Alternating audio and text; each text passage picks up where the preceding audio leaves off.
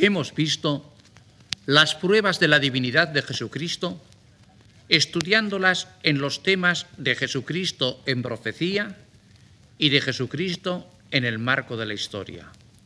Ahora vamos a ver la divinidad de Jesucristo estudiándola a la luz de la ciencia racionalista. Veamos qué concepto se ha formado la ciencia racionalista acerca de Jesucristo. La ciencia. Ellos no admiten más ciencia que la racionalista.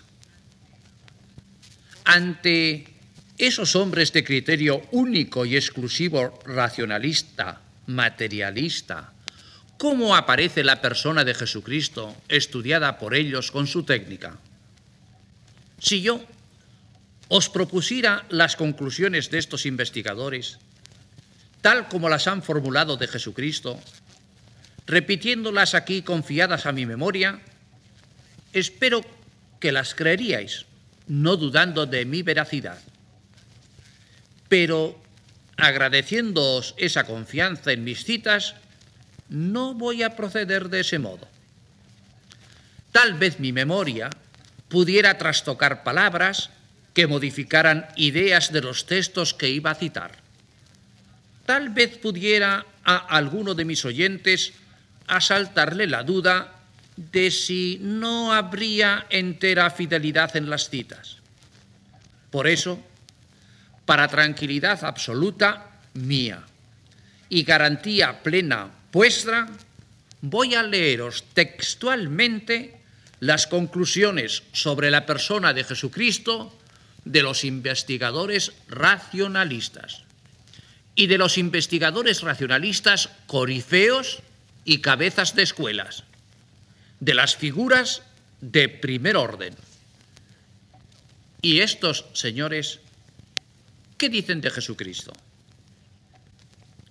Jesús, para Renan, Leo, con su perfecto idealismo, es la más alta regla de la vida la más destacada y la más virtuosa.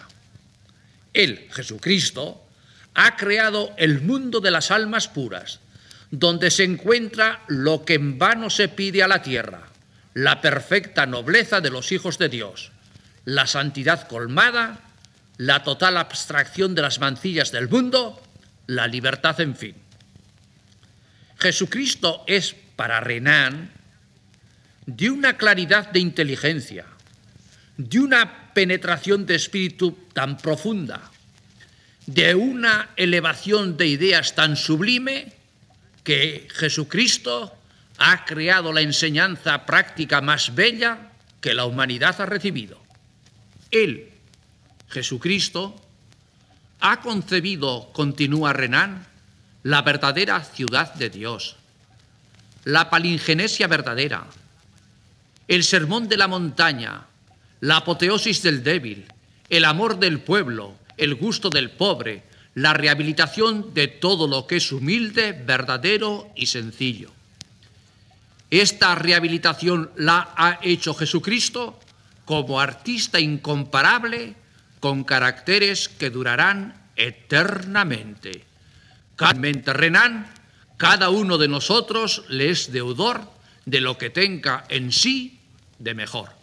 Y lo así, el apóstata modernista de Francia dice, se siente por todo en los discursos de Jesús, en sus actos, en sus dolores, un no sé qué de divino que le eleva a Jesucristo no sólo por encima de la humanidad ordinaria, sino por encima de lo más selecto de la humanidad.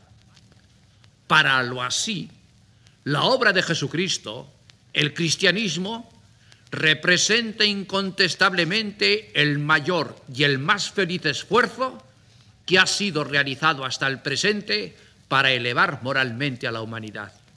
Y la cabeza del racionalismo alemán, el renombrado profesor Harnack, ¿qué escribe de Jesucristo? Para Harnack, leo textualmente, la grandeza y la fuerza de la predicación de Jesús se muestra en que ella es, a la vez tan sencilla y tan rica, tan sencilla que ella está encerrada en cada uno de los pensamientos fundamentales que él ha expresado, y tan rica que cada uno de sus pensamientos parece inagotable, y que nosotros, habla Harnack, jamás hemos llegado al fondo de sus sentencias y de sus parábolas. Y continúa Harnack, Jesucristo es quien ha puesto a la luz por primera vez el valor de cada alma humana. Y nadie puede deshacer lo que Él ha hecho. Cualquiera que sea la actitud que ante Jesucristo se tome, no se puede menos de reconocer que en la historia es Él quien ha elevado a la humanidad a esta altura. Y ante la perfección moral y la paz armónica y la conducta delicada, serena, limpidísima y llena de humilde majestad de Jesucristo, exclama Harnack, qué prueba de paz tan intensa y de certidumbre. De uno solo sabemos, continúa Harnack, que ha unido la humildad más profunda y la pureza de voluntad la más entera con la pretensión de ser más que todos los profetas que han existido antes de él. Tal es la perfección que en el orden intelectual y moral encuentran en Jesucristo los mismos que no le reconocen la divinidad, que Tyrrell confiesa al verle tan superior a todos los hombres. Leo, ellos, dice Tyrrell, le querrían tener a Jesús por divino en cierto sentido. Él sería Dios a la manera de un vicario, de un representante, la manifestación en carne de lo que Dios significa para nosotros. Jesús sería todo lo más, el más semejante a Dios entre los hombres, que es lo que Murray más recientemente ha escrito, diciendo que Jesús es el más divino de los hombres. Jesucristo, para el padre del modernismo de Francia, Augusto Sabatier, es el alma más bella que existió jamás, sincera, pura, que ha podido elevarse a una altura a la que nunca el hombre podrá llegar. Y en América, señores, hubo un hombre que empleó todo el trabajo de su oratoria y de su ciencia en raer de Jesucristo la divinidad y en dejarle en puro hombre. Fue Channing. Pues este hombre, arrastrado y obligado por la evidencia histórica en crítica racionalista pura, emite este juicio que leo textual sobre Jesucristo. Creo que Jesucristo es más que un hombre los que no le atribuyen la preexistencia, es decir, los que como él le negaban la divinidad, no le miran por eso en manera alguna como mero hombre, sino que establecen entre él y nosotros profunda diferencia. Conceden gustosos que Jesucristo deja atrás todas las perfecciones humanas por su grandeza y por su bondad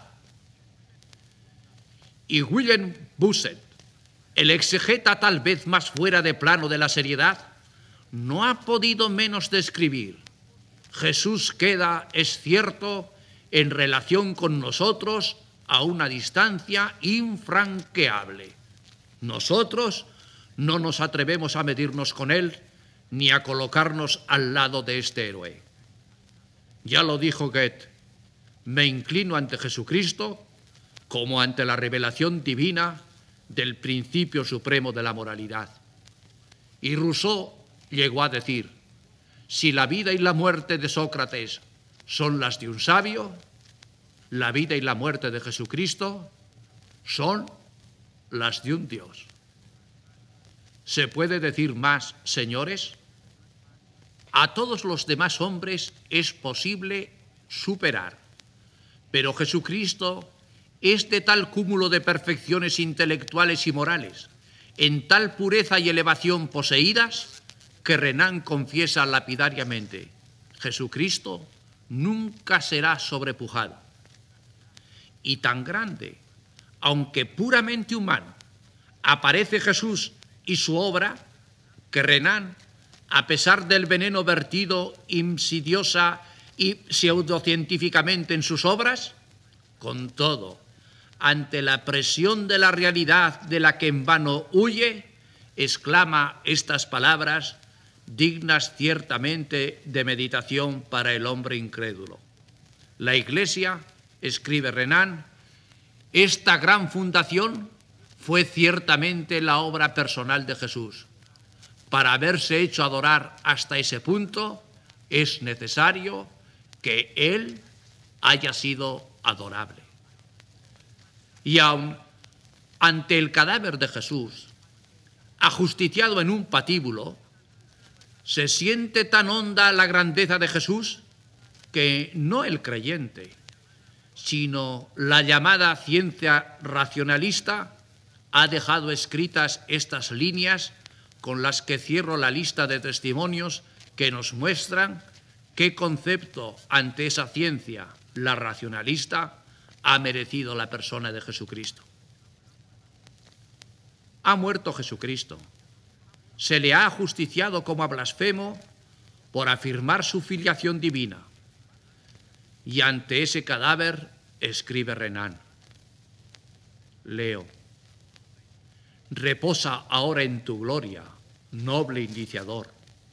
Tu obra está acabada, tu divinidad fundada al precio de unas horas de sufrimiento que no han llegado a tocar a tu grande alma, tú has comprado la más completa inmortalidad. Signo de nuestras contradicciones, tú, Jesucristo, serás la bandera en torno de la cual se librará la más ardiente batalla. Mil veces más viviente, mil veces más amado después de tu muerte, que durante los días de tu vida aquí abajo, tú Jesucristo llegarás hasta tal punto a ser la piedra angular de la humanidad que arrancar tu nombre de este mundo sería sacudirlo en sus fundamentos. Entre ti, Jesucristo, y Dios no se distinguirá jamás. Plenamente vencedor de la muerte, tomas Jesucristo posesión del reino al que te seguirán por la vía real que tú has trazado siglos de adoradores. Señores, esto es lo que la incredulidad más incrédula, pero a la luz de la llamada ciencia, siente de Jesucristo. Jesucristo es, ante la ciencia racionalista, la persona histórica de la superioridad máxima en la humanidad. Jesucristo es, ante la ciencia racionalista, la inteligencia más sublime y más profunda de la que ha recibido la humanidad la doctrina más práctica y más bella, más sencilla y más rica en contenido, más consoladora y rehabilitadora. Jesucristo es, ante la ciencia racionalista, el hombre culmen y flor de la humanidad, que jamás tendrá quien le supere. El hombre con la conciencia exacta de la dignidad sobrehumana, junto con la sencillez y la más sencilla llaneza. Jesucristo es, ante la ciencia racionalista, la persona sin el menor desequilibrio en sus cualidades, sublimes todas, en las que reina la máxima armonía intelectual, afectiva y moral. Jesucristo es, ante la ciencia racionalista, el alma más bella y pura y serena y delicada y llena de luz y de amor y de verdad.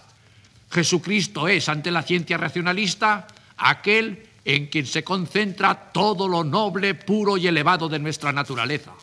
Jesucristo es, ante la ciencia racionalista, por todas las sublimes, armónicas y únicas cualidades que ha poseído, la piedra angular de la humanidad, quitada la cual se sacudirán los cimientos del mundo de la vida.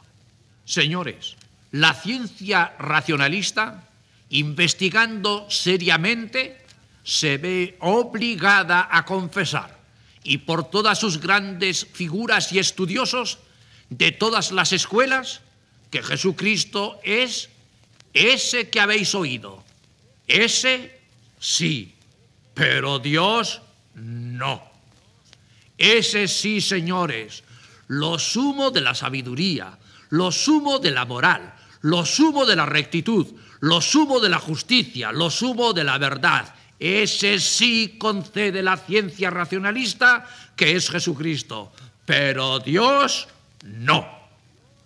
Y qué tranquila, señores, y como descansando de un remordimiento que la oprime persiguiéndola, queda la ciencia, la ciencia racionalista, cuando concede eso a Jesucristo.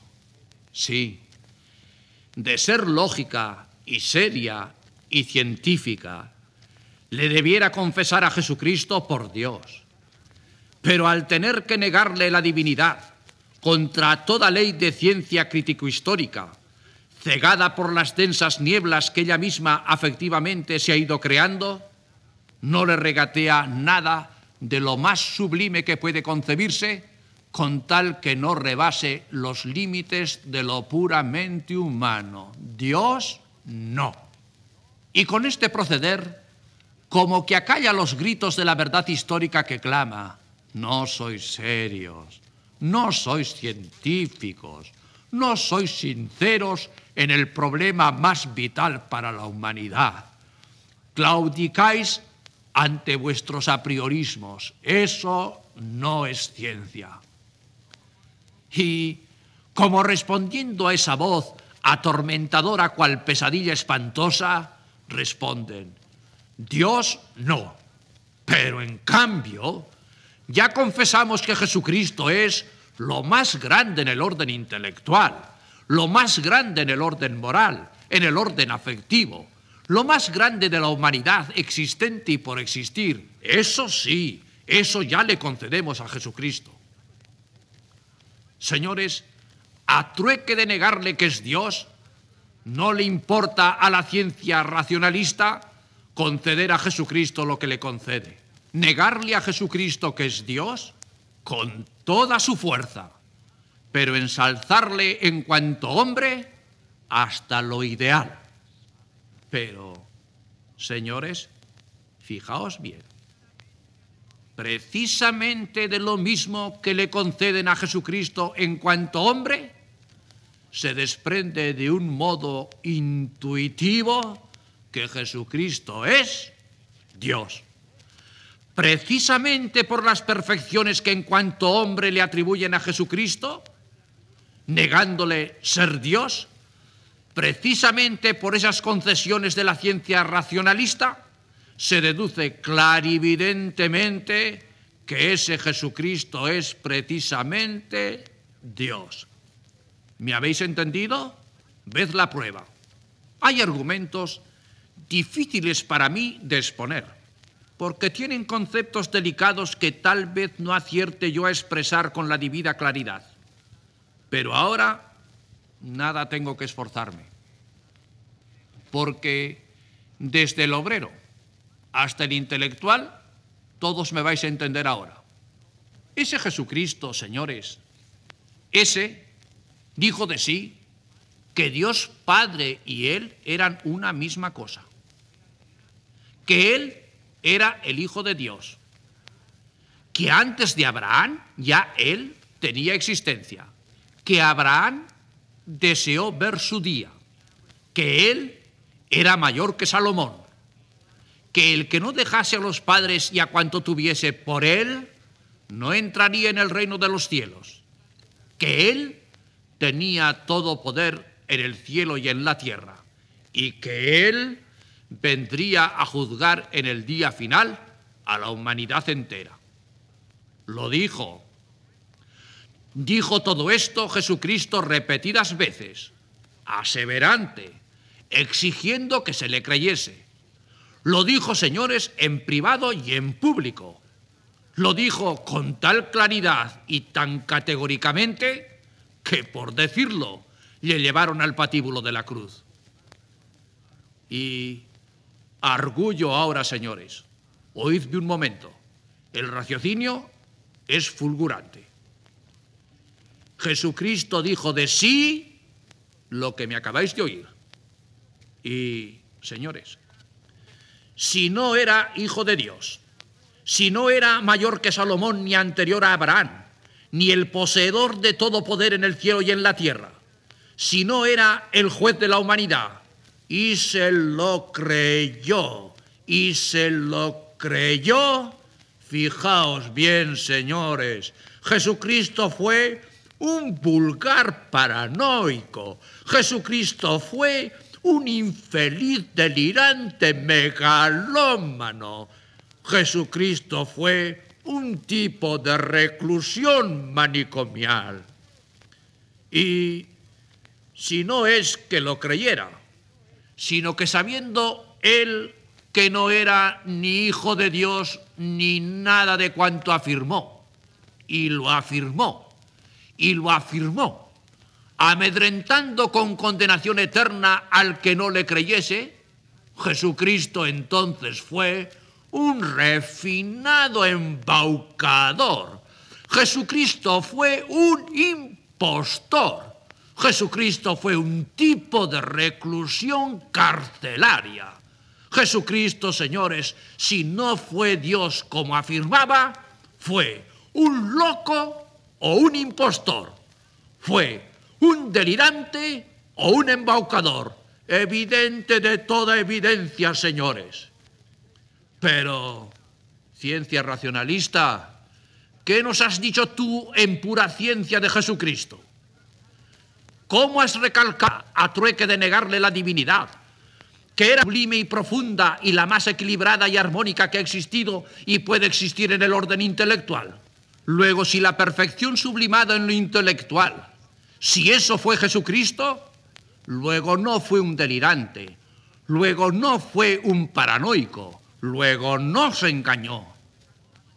¿Cómo has recalcado ciencia racionalista a trueque de negarle a Jesucristo la divinidad, que fue la persona de la moral más pura y elevada, que fue la rectitud llena de luz y de verdad? Luego, si la perfección sublimada en el orden moral fue Jesucristo, luego no fue un vulgar y refinado impostor y embaucador. Luego, señores, si Jesucristo no se engañó y Jesucristo no engañó y Jesucristo seria y repetidamente afirmó que era Dios, Jesucristo es Dios.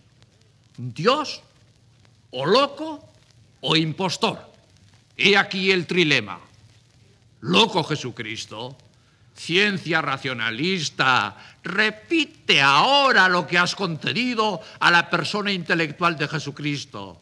Luego, loco, tú eres la primera en confesar que no fue Jesucristo. Impostor, ciencia racionalista, repite ahora lo que has concedido a la persona moral de Jesucristo. Luego, impostor, Tú eres la primera en confesar que no fue Jesucristo, Dios o loco o impostor. Eso es Jesucristo. Ante la ciencia pura racionalista, Jesucristo es lo sumo de la sabiduría, lo sumo de la moral, lo sumo de la rectitud, lo sumo de la verdad. Luego, ante la ciencia racionalista, Jesucristo no es ni loco ni impostor. Dios o loco o impostor.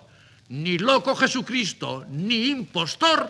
Luego, señores, ante la ciencia racionalista, Jesucristo es Dios.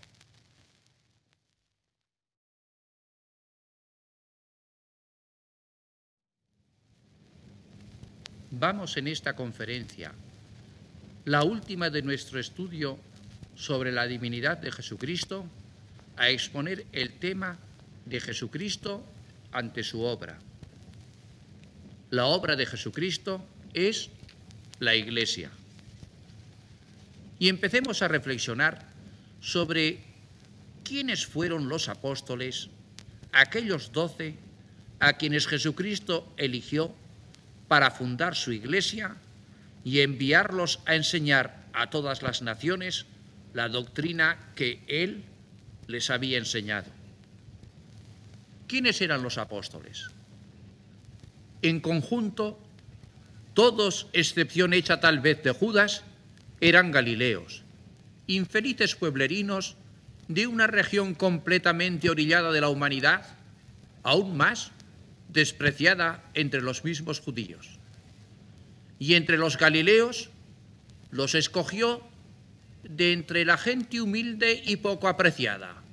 Eran gente, exceptuando tal vez Natanael y Mateo, del pueblo, trabajadores, rudos y literatos.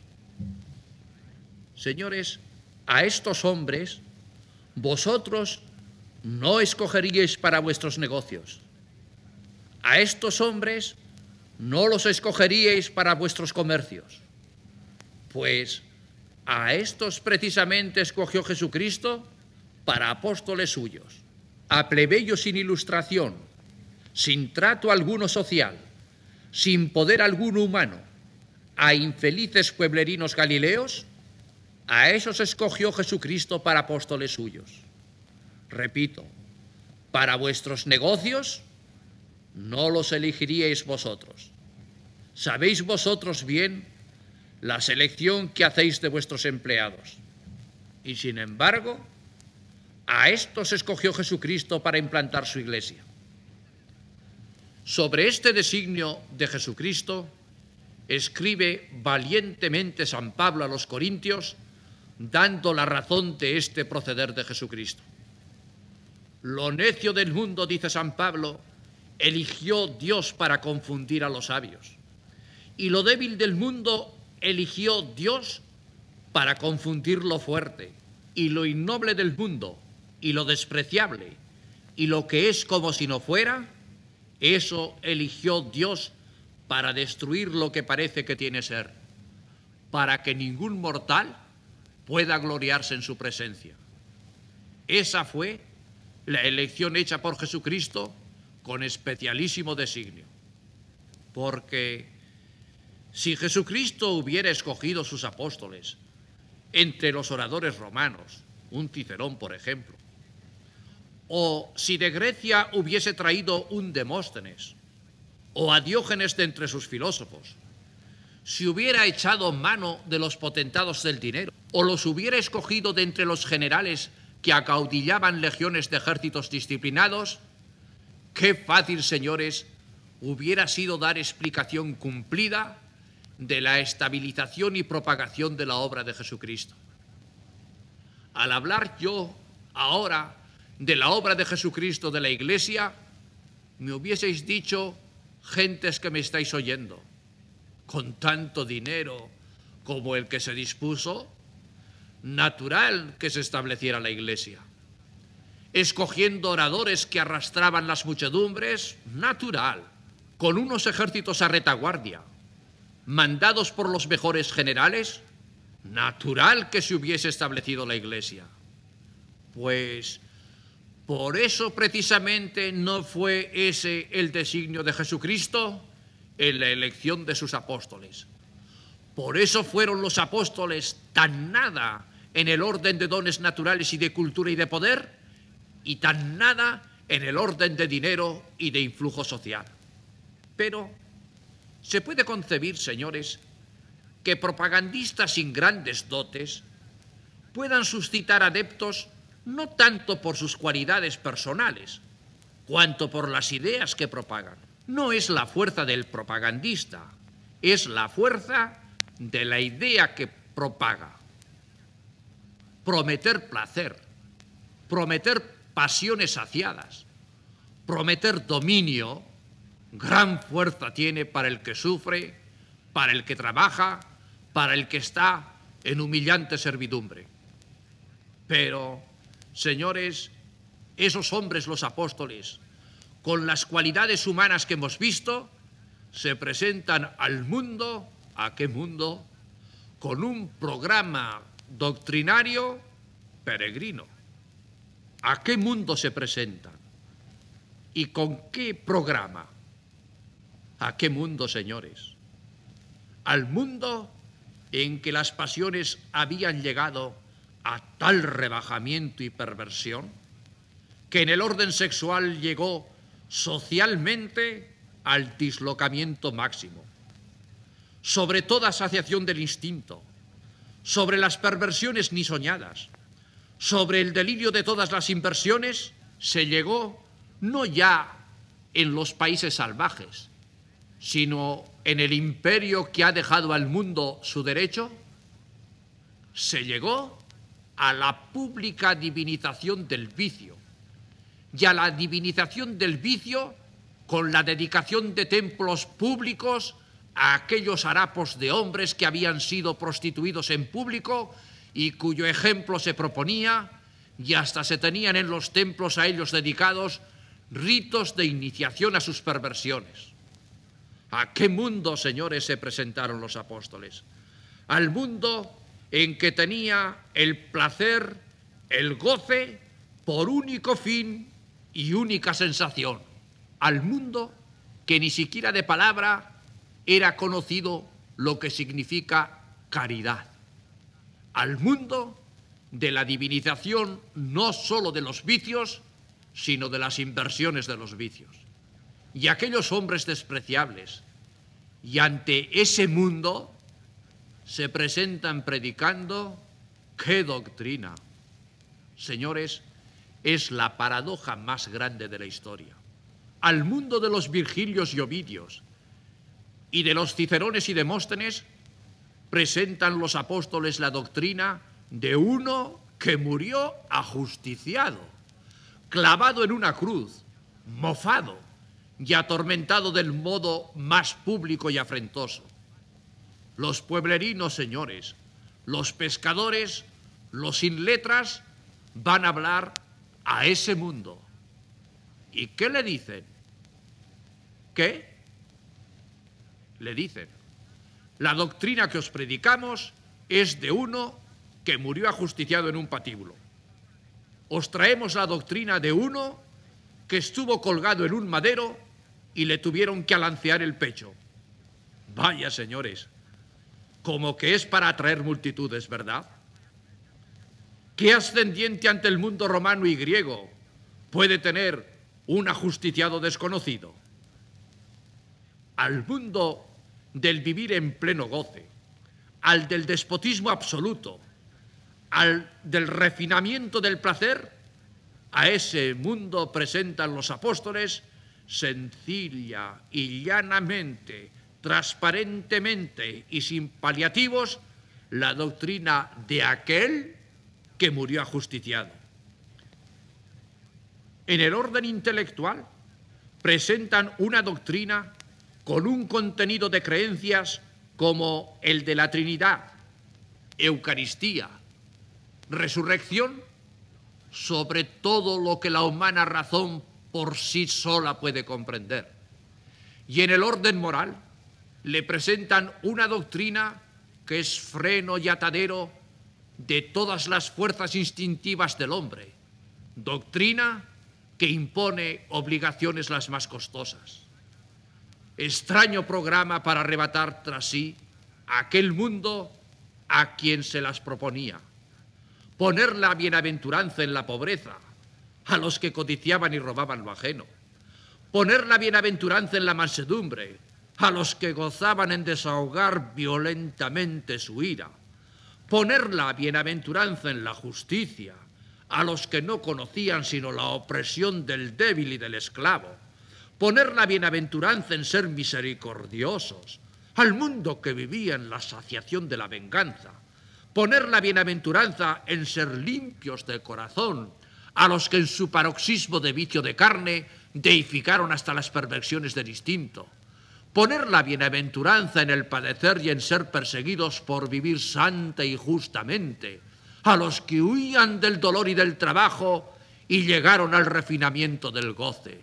Meditad, señores, si es programa que tiene alicientes para arrebatar en pos de sí a las muchedumbres Ahí tenéis, señores, el sumario del contenido doctrinal originario de un judío ajusticiado presentado por vulgares e ignorados judíos al mundo del poder y de las letras. Entre el desprecio cuajado de odio fue recibida por los grandes genios y talentos del imperio la doctrina del ajusticiado. Tácito la llama superstición desoladora. Plinio, escribiendo a Trajano, llamó a la doctrina cristiana locura. Minucio Félix nos muestra que el retórico africano Frontón tenía al cristianismo por opinión delirante y de él dijo que era doctrina que carecía de ingenio y de cultura e indigna de todo griego y de todo romano. ¿Desprecios solos? Fueron desprecios solos los que encontró esta doctrina y lo que les esperó a sus apóstoles y seguidores? No, señores, desprecios con tormentos. ¿Y qué tormentos? Había que raerla del imperio y fuerza y poder tenía en sus manos el imperio romano, que dominó al mundo y era el señor del mismo por el poder de las armas. Roma dominó imperios, cautivó razas, deshizo y aniquiló pueblos aguerridos y fieros. ¿Cómo no iba a acabar el imperio con aquella predicación necia y estólida propuesta por unos judíos despreciables, ignorantes y plebeyos. El imperio romano era todo el mundo conocido. Estalló rugiente la persecución del año 64, con aquel que dejó su nombre a la historia como sinónimo de crueldad, Nerón. Y durante 249 años, señores, con los vaivenes y altibajos que se dan en las tempestades de los mares, rugió esa tempestad de odios y de tormentos contra los cristianos. Cuerpos de cristianos empapados en pez y resina ardieron como antorchas al antojo de Nerón. Como reses al matadero, eran conducidos los cristianos al circo y al coliseo para echarlos a las fieras. Domiciano y Diocleciano inventaron el refinamiento de los suplicios con la dilaceración de los cuerpos. Corrió la sangre a torrentes, sangre de hombres en la virilidad y en la ancianidad, sangre de niños, sangre de mujeres, sangre de jovencitas como Inés y Cecilia, sangre de esclavos, sangre de emparentados con emperadores, sangre de magistrados, sangre de gente de armas, de senadores y hasta de una íntegra legión de soldados, la Tebea. Se levantan gigantes contra el cristianismo Nerón, Domiciano, Septimio Severo, Decio, Diocleciano, Galerio. Se levantan Trajano, Caracalla, y en su poder despótico cuajado de odio y de rencor, disponen de los garfios de hierro que rasgan a jirones las carnes de los cristianos, dejando descubiertas las entrañas y los huesos. Echan mano de engranajes de culeo que ponen con sus cuerdas y poleas tensos los miembros de los cuerpos que se descoyuntan centímetro a centímetro por todas sus articulaciones. Usan de las láminas y de los bueyes de bronce hechos ascuas, que hacen crepitar las carnes de los cristianos al morir asados como reses. Utilizan la pez y el fuego, que hacen de cuerpos humanos antorchas que iluminan orgías de llenas. Disponen de la tenaza y los golpes, que arrancan sangrientos y mutilan lacerando y majando los miembros de los cuerpos. Se sirven de fieras que con sus zarpazos desgarran en jirones y con sus dientes trituran como ruedas de molino los cuerpos de aquellos mártires que eran devorados chorreando sangre y cuyos huesos relamían y roían después las fieras saciadas. El imperio romano, puesto a aplastar al cristianismo, medios tenía para ello. ¿Cuántos cristianos murieron? Ya lo dice una inscripción de aquella época, que los mártires fueron tantos que solo Dios sabe los nombres de todos ellos. Pero el hecho histórico e intuitivo es el que la doctrina ofrecida por el cristianismo, que en su origen y en su contenido era un ludibrio y una irrisión, la doctrina propagada por despreciables judíos sin cultura ni ascendiente alguno humano, la doctrina perseguida a muerte por el poderío más grande que ha existido en la tierra, esa doctrina que por cada una de esas causas estaba, según las leyes psicológicas y de la historia, llamada no a desaparecer, pero ni a comenzar a propagarse, esa doctrina no sólo no desaparece, sino que con vitalidad única en el mundo se difunde, se propaga y se perpetúa. Somos de ayer, decía abiertamente Tertuliano, y cara a cara al paganismo. Somos de ayer y ocupamos todo lo vuestro. Llenamos vuestras ciudades, vuestras casas, vuestras islas, vuestros castillos, municipios, concejos, campamentos, tribus, decurias, el palacio, el senado, el foro. Solo os dejamos los templos, los templos vacíos. Hombres que me escucháis, ¿tenéis entendimiento para reflexionar?